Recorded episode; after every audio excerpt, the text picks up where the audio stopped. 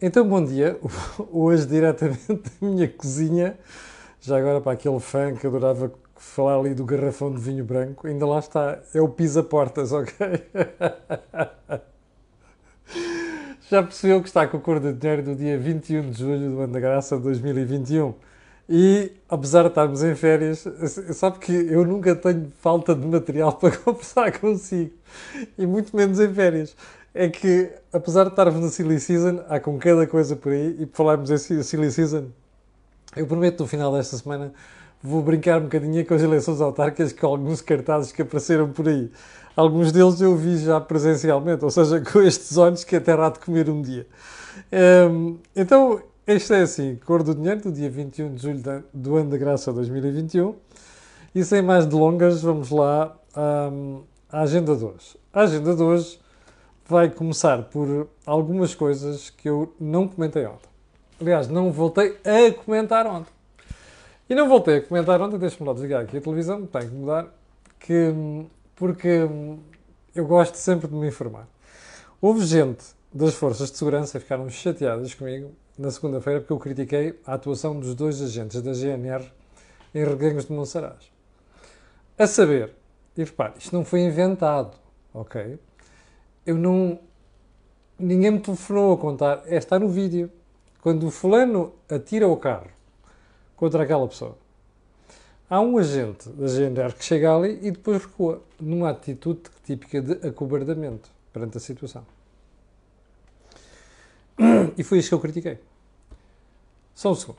Isto não quer dizer que eu não apoio as forças de segurança. Pelo contrário, como sabe, eu estou sempre ao lado da polícia e das forças de segurança.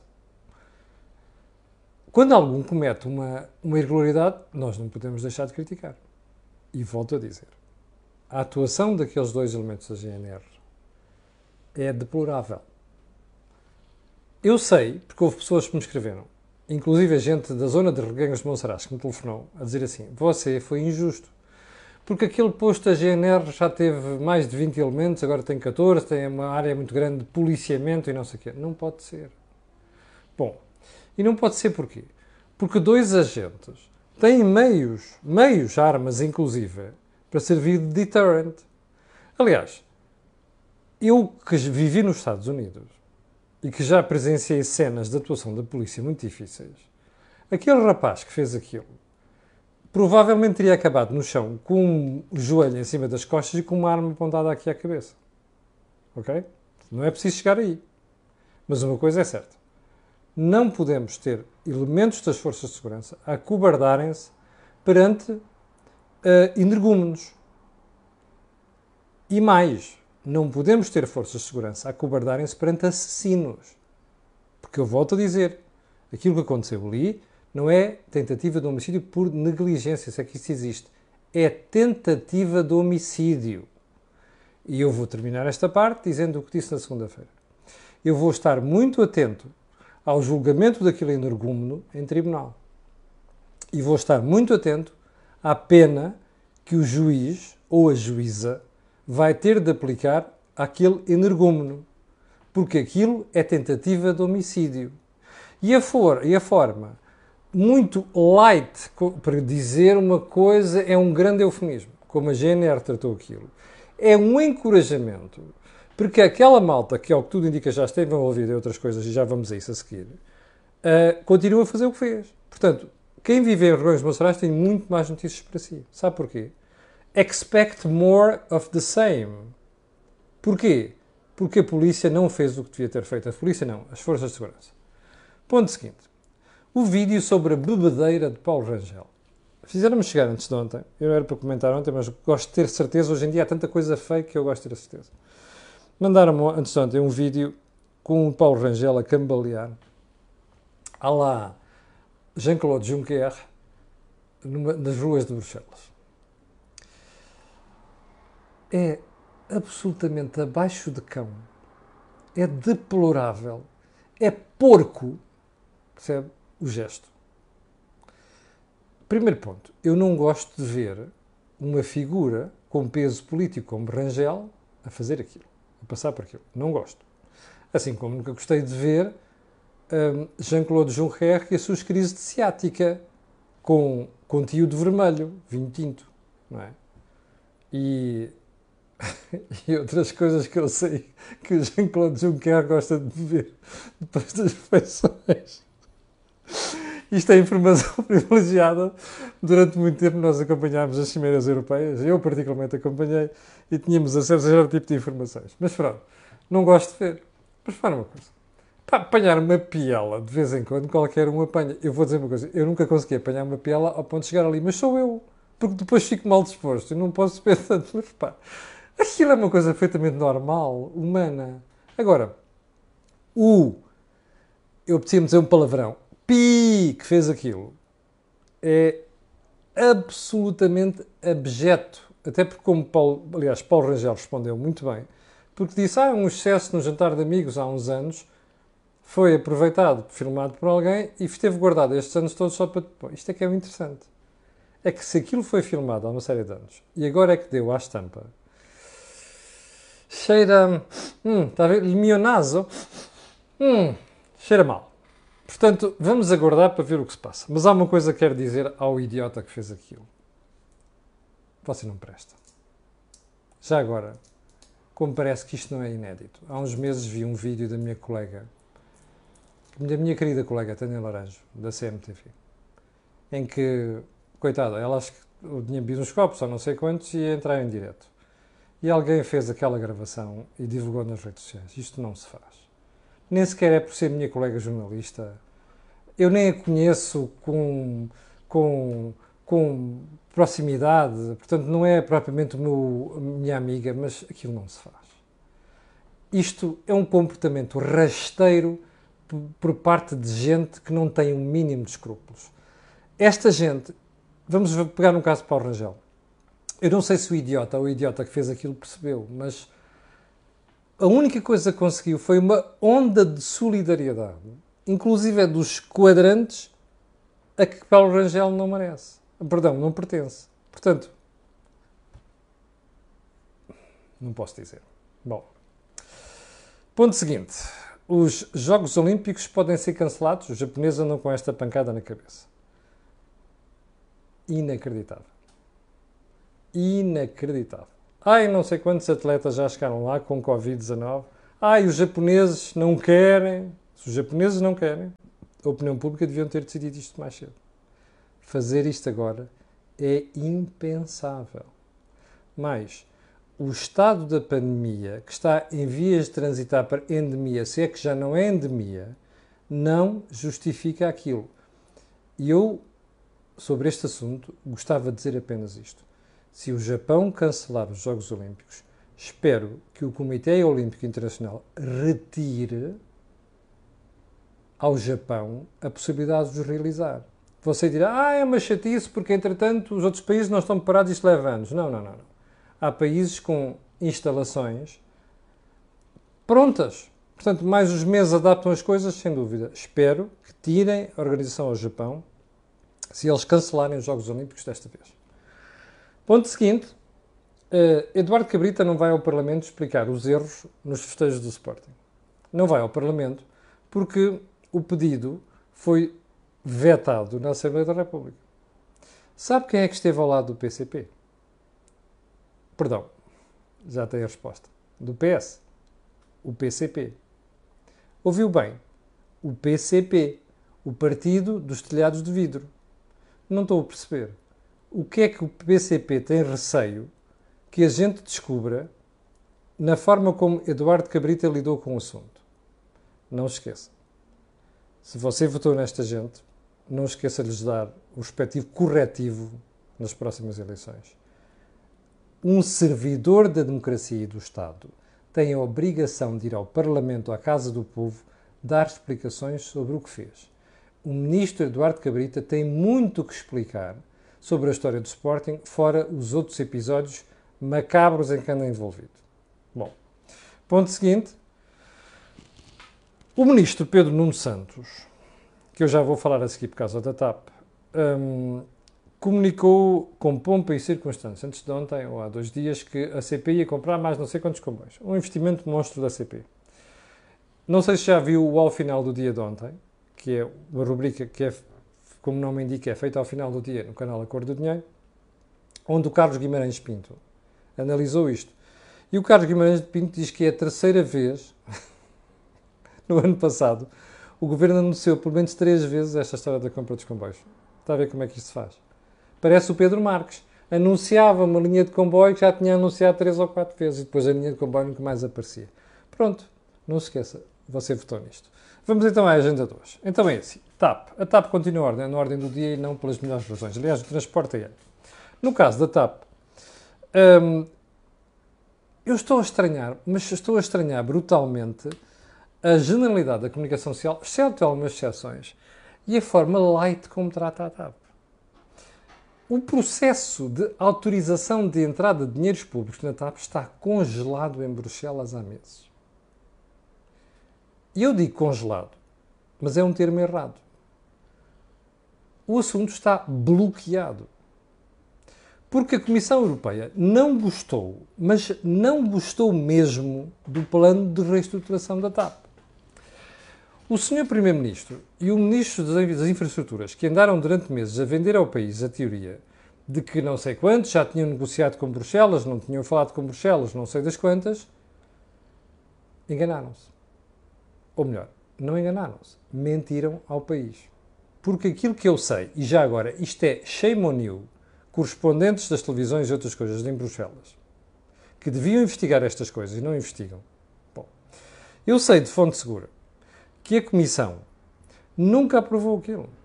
A Comissão levantou dúvidas desde o início ao processo da TAP. Acho estranho que os jornalistas que acompanham estes assuntos com tanto cuidado em Bruxelas eu ainda eu tenho saudades dos correspondentes em Bruxelas de há 20 anos, mas tenho saudades. Porque aquela malta ia ao fundo, da, ia ao osso. Bom, agora aqui é só reportar. Faz uma reportagem aqui, cobrimos uma, uma, uma, uma cena ali e pouco mais do que isso. Não há análise, não há investigação, não há porra nenhuma. Bom, eu não consigo perceber como é que os jornalistas portugueses que estão lá depois de ver todas estas hesitações, à volta da TAP, não investigam melhor isto. A Comissão Europeia não está de acordo com o plano ponto final. E já fez saber isto ao Pedro Nuno Santos, ao Ministro Pedro Nuno Santos e António Costa. É por isso que o processo está, está, está emperrado. Mas, não sei se percebeu ontem, mas aos poucos a verdade vai aparecendo ao de cima. Bom, vamos recordar Pedro Nuno Santos. Há mais ou menos um ano. Ah, não tem de haver despedimentos na TAP. Remember, ele disse isto. Ele disse isto, ipsis verbis. Bom, Pedro Nuno Santos, um, sobre este assunto, aliás, pronunciou-se várias vezes. Depois, três meses depois, afinal já ia haver despedimentos na TAP. Bom, de pessoal de terra, pessoal de voo e até pilotos. Bom, a última história que corre em Bruxelas é que a própria TAP vai ter de despedir mais pilotos. Já agora. Uh, bom, não, mas agora não dá a história dos pilotos, estão a voar doentes, não sei o quê. A gente vai tirar isso ali no destes. Mas Bruxelas já comunicou que uma das reduções que vai ter que haver tem a ver com pilotos. Bom, o ministro Pedro Nuno Santos, como já está à rasca, está encostado à parede, agora já começa a admitir certas coisas. Admitiu ontem no Parlamento. Bom, eu acho estranho que a oposição, que ontem devia ter cilindrado o ministro, não lhe tenha perguntado isto. Ó, oh, Sr. Ministro, o senhor está a dizer que não vai haver mais despedimentos? Ai, já admite mais despedimentos? O senhor dizia há um ano que não ia haver despedimentos. O senhor dizia ainda há pouco tempo que o plano estava negociado com Bruxelas. Não está. Percebe? Isto é um governo deplorável e é uma oposição absolutamente ineficaz. Porque não é capaz de dar cabo do ministro depois destas mentiras todas. Bem, vamos à história do plano em si. Sabe porquê que Bruxelas está incomodada com o plano da TAP? Porque é muito dinheiro que vai parar a TAP. Vamos, para você perceber, imagine que você tem uma mercearia e ao lado alguém tem uma mercearia em que está a rasca. Desculpa a expressão de caserna. E você diz assim: eu preciso de ajudas. E o Estado dá ajudas ali. Repara uma coisa: é injusto para quem está ao lado e não teve ajudas. Percebe? Ou então, para quem teve menos ajudas do que os outros. É isto que está em causa na TAP. É concorrência. É dar dinheiro dos contribuintes a uma empresa sabendo que as outras ou não têm ou receberam menos. O senhor, o senhor O'Leary da Ryanair tem toda a razão naquilo que fez, de questionar aquilo. E, portanto, são estas pressões junto da Direção-Geral da Concorrência em Bruxelas, que é uma Direção-Geral poderosíssima. E é uma Direção-Geral com, com, com, a quem não se leva assim facilmente. Percebe? São estes assuntos que estão em cima da mesa. E o governo, em vez de contar isto de forma transparente ao país, anda a mentir. Percebe? E em jogo está uma empresa onde nós, contribuintes, vamos meter cerca de 3.700 milhões de euros em 4 ou 5 anos. Acha isto normal? Não se esqueça de você votou neles. Bem, vamos voltar outra vez a Reganhos de Monsaraz. Ontem vi uma reportagem, Salveiro, na SIC, uh, junto da comunidade cigana, que protagonizou aquelas histórias. Vá lá, que agora já disseram agora que é a comunidade cigana. Uh, epá, e fiquei espantado. Porque o rapazinho, que responsável por aquela cena de pancadaria, veio dizer que afinal eles queriam comprar umas cervejas, levar para casa, os tipos não deixaram, disseram que só com certificado, mas havia gente a entrar, a sair e tal, e quando se chatearam, foram chamar a gente, chamaram ciganada. Espera aí, o chamar ciganada é uma coisa que justifique uh, porrada? Se eu disser assim, ó oh, seu transmontando um raio, isso é o quê? É justificação para porrada? Se eu disser, opa, ó seu alentejando de um, você conhece a expressão, não é? Não tem mal nenhum, isto é assim que as pessoas falam. Um, isto é justificação para cenas de violência? Não é. Por acaso, acho que o jornalista esqueceu de perguntar isto, mas pronto. Às tantas, ai, não sei quantos, depois comecei a andar à porrada e tal. Pois, o que eu acho espantoso é que não passou pela cabeça do jornalista fazer esta pergunta. Desculpe lá, você, depois daquilo tudo, pega num carro e atira contra as pessoas? Não passou pela cabeça do jornalista fazer esta pergunta? Não é que aquilo é a parte mais grave. É só a parte mais grave do, do episódio. Percebe? Ou seja, dá a sensação que a malta acha que por ter, se, se, é verdade, que alguém chamou não sei quantos nada, não sei o quê, dá direito a fazer o que se fez. Não dá, não. Percebe? Como não dá se um beirão, um transmontano, um alentejano ou um portuense é para alguém mandasse uma piada e a malta, tunga, leva já cá vai disto. Não pode ser. E mais, não pode ser a história do carro arremessado contra as pessoas. Eu, como disse aqui várias vezes, vou repetir. Vou esperar pela sentença do juiz. Aquele tipo é um assassino. Ponto final. Bom, ponto seguinte. Ground Force. Os disparates não acabam aqui. Novamente o Parlamento ontem, Pedro Nuno Santos. Ai, não sei quantos, pá, pois garanto, a TAP não deve nada à, à Ground Force. Eu não sei se deve ou não. Mas há uma coisa que está no meu jornal de hoje, eu vou-lhe mostrar. Uh, espera aí, que é para você, que é para não haver a mais pequena dúvida. Ok? Que é para você ver a forma lamentável como se fazem coisas em Portugal. Então, vamos lá, onde é que está aqui? Deixa-me só virar aqui a, a, capa para você ver. Bom, então veja lá o Jornal de Negócios de hoje. TAP vai pagar diretamente subsídios da Ground Force. Então isto explica-se facilmente. Os trabalhadores da Ground Force prometeram fazer uma próxima greve, mais uma greve, e vai ser no próximo fim de semana. O governo está à rasca porque viu o que aconteceu no último fim de semana. Bom, e é natural que esteja à rasca. O problema desta brincadeira é que isto se mantém há muito tempo. Bom, o problema é que o Montepio está a fazer o tal leilão das ações que nós falámos aqui ontem e aquilo não se consegue vender de um dia para o outro. Agora, espera aí uma coisa. A TAP, que tem 49%, não tem gestão, é que vai pagar diretamente os subsídios Ground Force?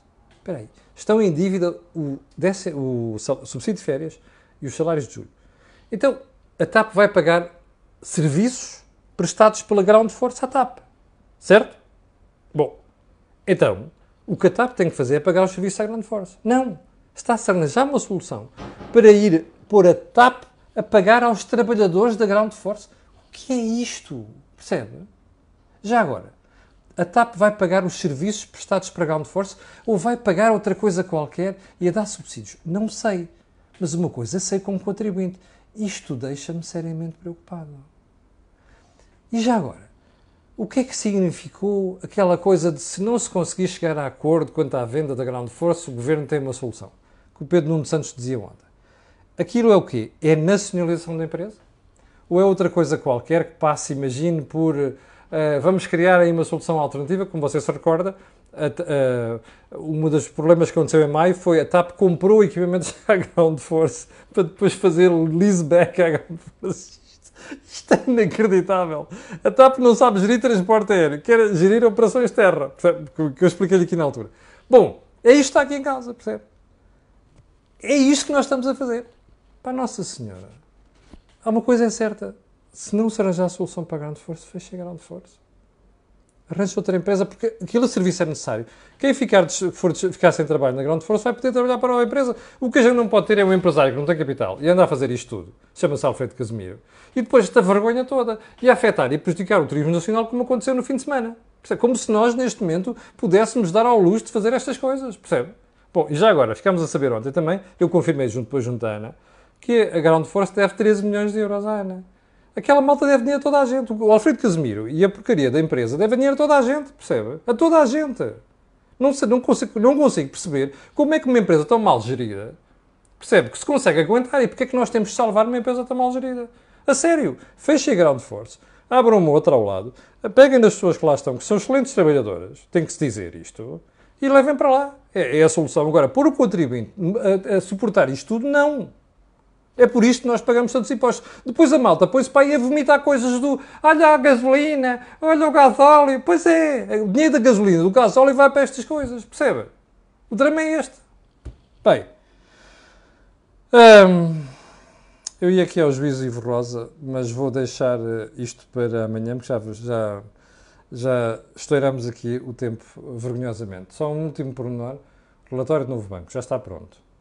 Como você vai ver, eu vou lê-lo. Não vou comentar em excesso hoje, mas vou lê-lo. Aliás, vou procurar lê-lo, ver se consigo ter acesso a ele. O relatório aposta em duas coisas. Primeiro, chamar nomes ao Banco de Portugal. E segundo, dizer que uh, todo o processo foi mal feito, não sei o quê. Isso é, é o objetivo do relatório, não era? O objetivo da Comissão Parlamentar de Inquérito, criada pelo PS foi para isto, não é? E mais o Bloco de Esquerda. Era este o objetivo, não era? Pronto, já está feito. Não é preciso darem mais nada. A gente já percebeu o que vocês vinham. Isto, isto, ficámos a saber outras coisas do, do novo banco e da, do BES, ficámos. Mas era este o objetivo, não era? Era politizar o assunto. Porreiro, pá. 7.400 pessoas em direto, os meus mais sinceros agradecimentos, num dia de férias. Quero pedir a estas pessoas, outras que vão ver aquilo que peço sempre, que é colocarem um gosto, fazer partidas nas redes sociais, já sabe porquê, aquilo que houve aqui não houve em mais sítio nenhum. Só mais um ponto. Vá ver o Think Tank de ontem. Brilhante análise do Jorge Marrão e do Joaquim Aguiar à situação portuguesa neste momento. Para o final, quero lembrar aquilo que lembro sempre. Este canal tem uma parceria com o Prozis. E, portanto, quando você fizer compras, já sabe que no cupom de saída, se você escrever lá Camilo, tem um desconto de 10%. E depois tem as promoções habituais que a gente divulga aqui semanalmente. Já agora, as pessoas que me escreveram ontem a perguntar por aquelas coisas que eu disse ontem, não é agora. Aquelas promoções a Marta vai fazê-las em agosto. Ok? Mas eu darei conta disso uh, brevemente. Em breve. Muito obrigado e até amanhã às 8. Com licença.